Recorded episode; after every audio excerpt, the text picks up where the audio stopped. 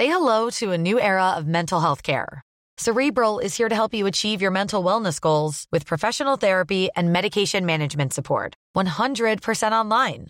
You'll experience the all new Cerebral Way, an innovative approach to mental wellness designed around you.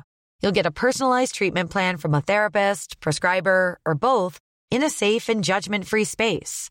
Your cerebral therapist or prescriber will outline a customized plan with clear milestones along the way so you can get to feeling your best. With Cerebral, you're not alone in your mental health journey. We're here to empower you to live a fulfilling life. So take that first step towards a brighter future and sign up today at cerebral.com slash podcast and use code ACasts to get 15% off your first month. Offer only valid on monthly plans. Other exclusions may apply. Offer ends July 31st, 2024. See site for details. Comment contribuer à un monde de demain plus durable La saison 2 du podcast Créateur d'impact va chercher les réponses en immersion au plus près des bénévoles, dirigeants d'associations ou bénéficiaires. Des histoires inspirantes et émouvantes sur les motivations de ces aventuriers de l'humain qui s'engagent dans la construction de la société de demain.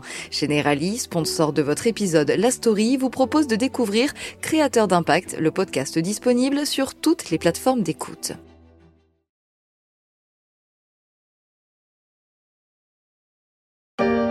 Cette fille est lieutenant-colonel de l'armée de l'air. Elle a servi en Afghanistan. Elle a été euh, la première pilote d'essai d'hélicoptère. Elle parle cinq langues. Elle est prof certifiée de yoga. Comment fait-elle? Je ne sais pas pourquoi, c'est ça qui me revient en premier pour répondre à cette question. Mais j'ai une de mes très bonnes amies euh, qui est prof de yoga aussi. Et elle me disait, en fait, je crois que j'ai compris comment tu fais. Tu fais les choses avec le cœur et tu ne te poses pas de questions. Elle s'appelle Sophie Adenau. Elle est passée fin novembre de l'ombre à la lumière en 24 heures. Elle est armée, on l'a entendu, d'un CV long comme le bras. Son objectif, avec ça, s'envoler pour les étoiles.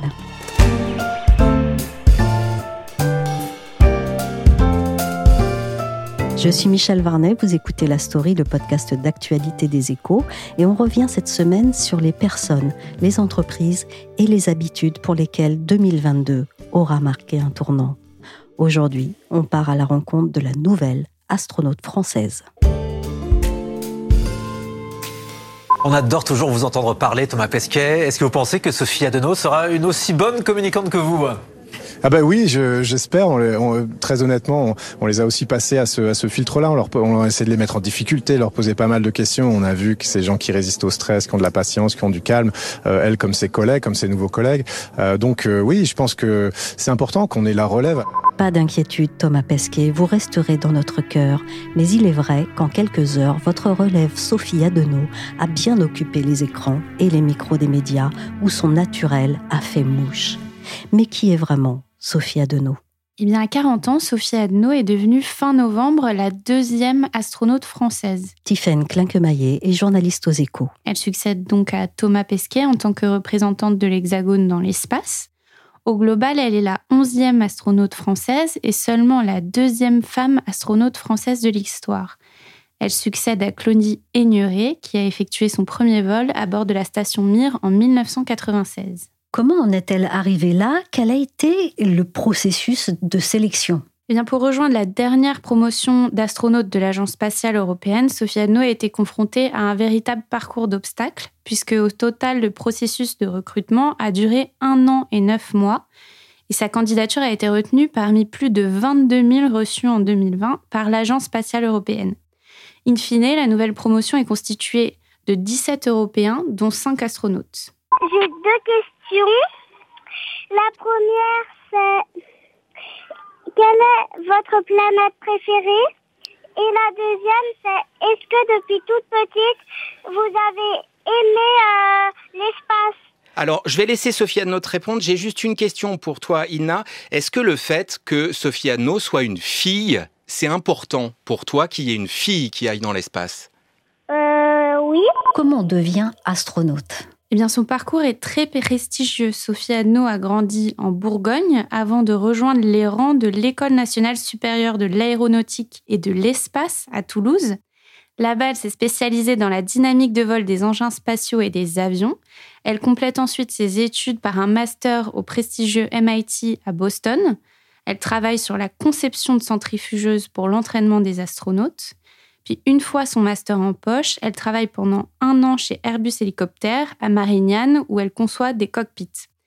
Et à ce moment-là, elle tombe amoureuse des cockpits et décide de les piloter. Et donc en 2005, elle intègre l'armée de l'air et se forme au pilotage pour devenir pilote d'hélicoptère.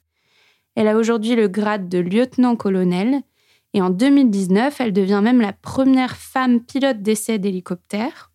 Au total, elle cumule donc plus de 3000 heures de vol sur 22 types d'hélicoptères différents. Son parcours est si prestigieux qu'il a été plusieurs fois récompensé, tout comme son engagement pour l'égalité des chances. Elle a par exemple reçu en 2022 l'Ordre national du mérite français et la médaille de l'Assemblée nationale. Je prends un exemple. Sophie, tu pèses pas le poids de ton gilet de combat, euh, t'es pas fait pour être parmi nous. Ok, donc il y a certes une petite colère initiale. Je les remercie, ces gens-là. Parce qu'en fait, ils me permettent de canaliser mon énergie. Je pourrais euh, pleurer, m'énerver, être en colère, euh, tout ce qu'on veut. Mais non, je vais me servir de cette énergie pour la transformer en énergie positive pour euh, développer mes compétences. Astronaute, on imagine que c'est difficile psychiquement et physiquement. Quels sont ses atouts? Elle en a plusieurs. Tout d'abord, son appétence pour les études et l'excellence de sa carrière ont bien évidemment été des critères importants pour l'Agence spatiale européenne. Sophie Adno le concède elle-même, elle n'a jamais vraiment arrêté d'étudier. Son caractère très consensuel a aussi été pris en compte lors de la sélection, puisqu'elle devra s'entendre avec ses collègues dans la Station spatiale internationale. Et le fait qu'elle parle anglais, allemand, espagnol et russe a aussi joué. Et sur le plan physique, Sophie Adno est aussi une grande sportive, puisque quand elle ne saute pas en parachute, elle descend une piste en VTT ou en ski, par faire de la plongée sous-marine ou encore pratique le yoga. Et c'est une véritable aficionado de la pratique depuis dix ans et elle a souhaité aller plus loin et il y a deux ans, elle est même devenue professeure de yoga. C'est mille fois plus beau que ce que j'avais pu imaginer j'ai vraiment beaucoup de chance de, participer à une telle mission. J'espère pouvoir convaincre tout le monde de la beauté de ce qu'on fait, de l'utilité de ce qu'on va faire pendant ces 15 jours mais c'est vraiment un spectacle et des sensations, des émotions absolument fabuleuses. C'est un vrai rêve que je vis maintenant. On vient d'entendre Claudie Aigneret depuis l'espace en 1996. Pour Sophie Adenau, c'est forcément un modèle ou bien elle en a d'autres? Claudie Aigneret a évidemment été un modèle. Sophie Adenau le concède. Elle rêve du spatial depuis son plus jeune âge et à 14 ans, le premier vol de Claudie Aigneret a été un réel déclic. Mais elle a aussi d'autres modèles, puisqu'elle cite par exemple la biographie de Marie Curie, une grande dame qui, selon elle, en a inspiré beaucoup d'autres. En revanche, Sophie Adno n'aime pas qu'on lui colle l'étiquette de deuxième femme devenue astronaute. Elle préfère le titre de premier pilote devenu astronaute. Et si elle assure de voir beaucoup aux pionnières qui ont levé des barrières, elle ne se définit pas comme féministe, puisque pour elle, son métier n'a pas de genre et dans les différents domaines où elle évolue, les femmes sont autant considérées que les hommes. Maintenant, Sophie Adenau, quelle est sa feuille de route? Elle va tout d'abord devoir se former. À partir du 3 avril 2023, Sophie Adno va suivre un entraînement de base pendant un an à Cologne en Allemagne. Au programme par exemple stage de survie, découverte, explication et prise en main des technologies utilisées par les astronautes. Une fois qu'elle aura fait ce programme et qu'elle sera nommée pour une mission au sein de la Station spatiale internationale, elle devra encore s'entraîner pendant deux ans de manière beaucoup plus spécifique. Par exemple, elle devra simuler ses éventuelles sorties hors de l'ISS en scaphandrier dans une piscine. En clair, donc, le décollage n'est pas pour tout de suite. Il ne devrait pas se faire avant 2026. Et là encore, il y a beaucoup d'incertitudes puisque personne ne peut dire dans quel engin elle voyagera, ni même où elle ira. L'agence spatiale a deux objectifs en tête, la Lune et la planète Mars. Et Sophie Adno assure elle qu'elle ira où on lui demandera d'aller. 3, 2, 1, 0. Mission and liftoff. Godspeed, Endeavour and avec la nouvelle promotion d'astronautes européens, trois hommes et deux femmes, dont la française Sophie Adenau, c'est un nouveau chapitre qui s'ouvre pour l'Europe du vol habité, où la NASA règne en grand ordonnateur. J'ai demandé à Anne Bauer, journaliste spécialiste de l'aéronautique défense aux échos, de me dire comment se situait l'ESA, l'Agence spatiale européenne, dans le paysage mondial. L'Agence spatiale européenne, un peu comme la NASA, elle déroule un certain nombre de programmes d'exploration, des programmes aussi techniques, des satellites qu'elle veut construire, qui sont aussi d'utilité euh, générale hein, pour la météo, l'observation, etc. Et les pays disent, bah, moi je suis d'accord pour financer pourtant, pourtant ou pourtant. Cette année, euh, le, patron de l'Agence spatiale européenne était très ambitieux. Il demandait une augmentation de son budget de 25%. Et bon, il ne l'a pas tout à fait obtenu, mais il a obtenu une hausse de ses moyens de 17%, ce qui est quand même dans le contexte euh, assez étonnant, puisque enfin, l'Europe va pas très bien. En ce moment, a des soucis euh, pour régler les conflits, l'énergie, l'inflation. Donc, il y avait un peu de, crainte. Et donc là, l'ambition de l'Agence spatiale européenne, elle n'a pas un projet phare, mais son ambition, c'est surtout de ne pas décrocher vis-à-vis des États-Unis et de la Chine et de rester dans, le, dans la course.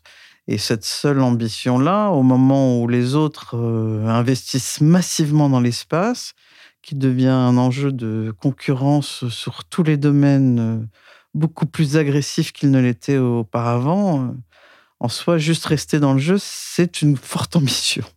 C'est un peu triste de le dire, mais c'est ça. Anne, comment se situe l'Europe dans l'échiquier du spatial mondial et a-t-elle l'intention de gagner des places? Gagner des places, comme je vous l'ai dit, sans doute pas. C'est déjà tenir son rang. Officiellement, on, était, on peut se présenter comme la troisième euh, puissance spatiale mondiale. C'est-à-dire que si les budgets européens de tous les États européens sont loin derrière la Chine et loin derrière les États-Unis, mais quand même euh, en troisième position.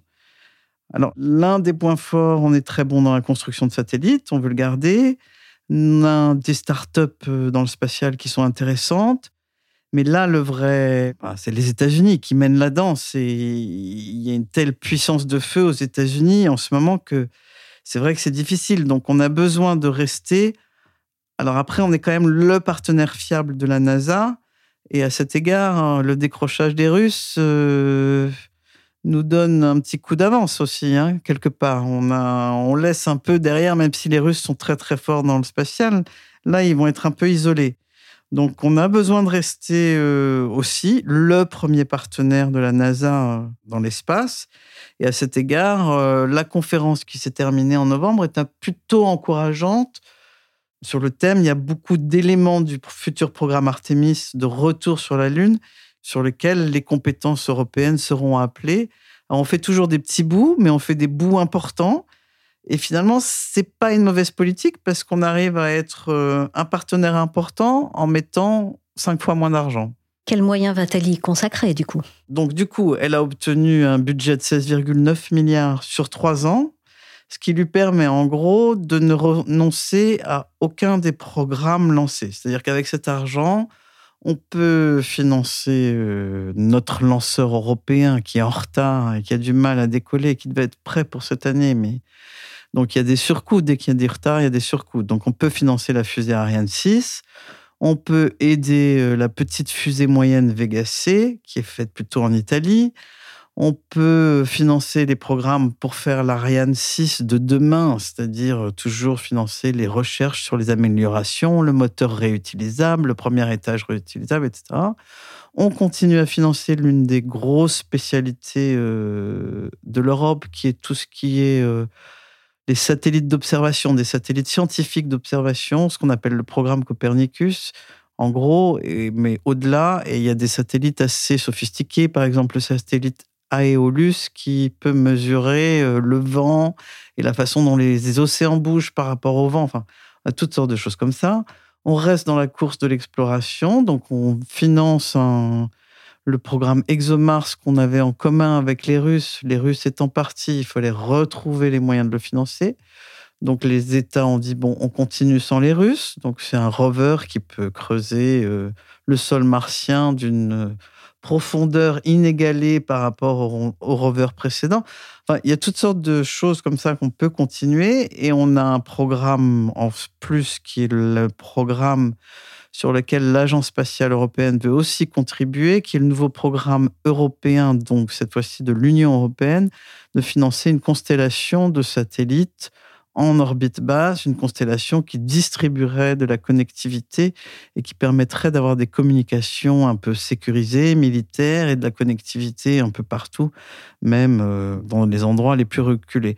Donc c'est un peu un catalogue à l'après-vert, hein, les ambitions de l'ESA. Mais les ambitions de l'ESA, elles correspondent à une industrie spatiale européenne qui a des spécialités un petit peu dans tous les domaines. Donc euh, on n'a pas passé le cap de l'ambition de dire euh, on veut que l'Europe ait ses propres vols habités. On reste, euh, on veut toujours être sur le strapontin, mais un strapontin indispensable des programmes de la NASA pour ce qui est de l'exploration habitée. Donc ça, c'est ce qui coûte le plus cher hein, dans le dans le spatial et ce qui est pas forcément le plus utile à la vie de tous les jours, mais c'est ce qui fait le plus rêver aussi. Quoi.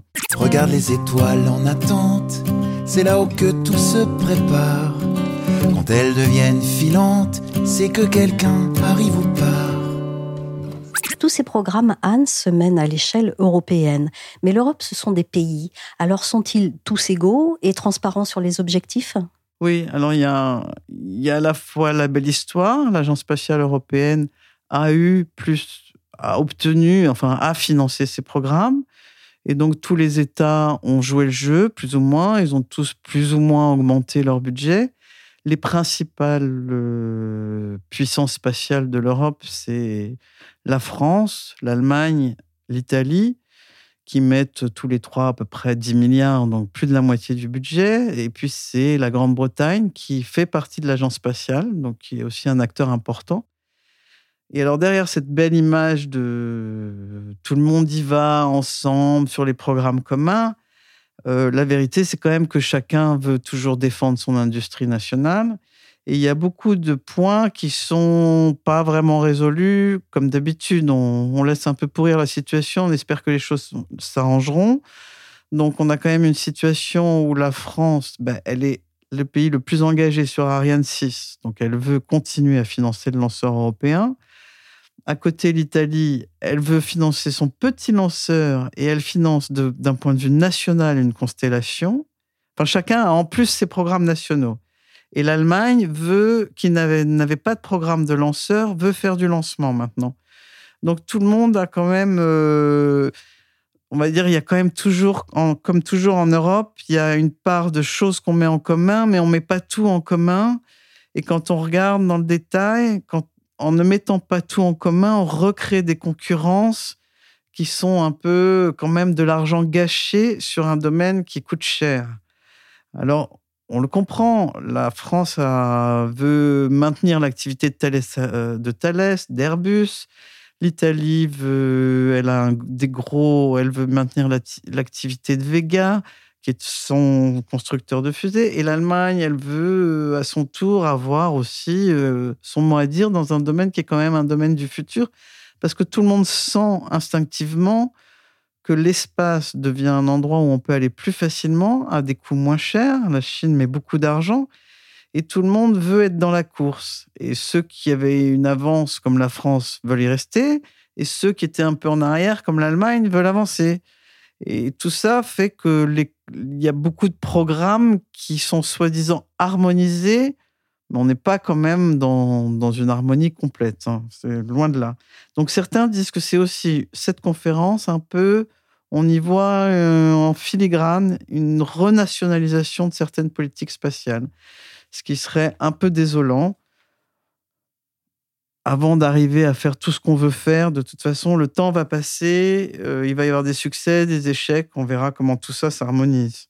Mais on a un il faut, il faut absolument lancer la, fusée Ariane 6 parce que chaque fois qu'elle est en retard, ça crée des, de la zizanie parce que c'est un peu le programme qui coûte un peu, ah, pas le plus cher, mais c'est cher d'avoir un lanceur européen.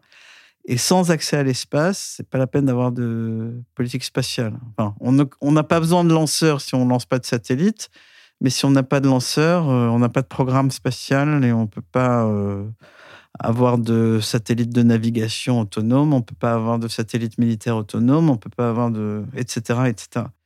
Donc chaque fois qu'il y a un retard, une difficulté, euh, ben, c'est l'Europe. Hein. Chacun accuse l'autre d'être le responsable et que si c'était lui qui avait été en charge, il ferait mieux. Justement, les mois à venir risquent d'être tendus dans le spatial européen. Les programmes des lanceurs commerciaux vont subir un sérieux coup d'arrêt. 10, 9, 8, 7. Le 21 décembre, le lancement de Vega C à Kourou, en Guyane, a échoué. La Lune et la planète Mars ne s'éloignent pas davantage pour nos astronautes qui vont poursuivre leur programme avec la NASA. Mais le spatial européen, lui, recule. À tous de DDO, suite à accident lanceur, que tous les moyens restent activés pour une mise en configuration d'arrêt de la base de lancement. Merci à Anne Bauer et à Tiffaine Klinkemaillet des Échos. La story s'est terminée pour aujourd'hui. Cette émission a été réalisée par Willigan. Vous pouvez nous retrouver sur toutes les plateformes de téléchargement et de streaming de podcasts comme Apple Podcasts, Podcast Addict, Castbox ou encore Deezer, Spotify et Amazon Music. Abonnez-vous pour ne manquer aucun épisode. Pour suivre l'actualité à travers nos articles, nos analyses ou nos enquêtes, rendez-vous chaque jour sur leséchos.fr.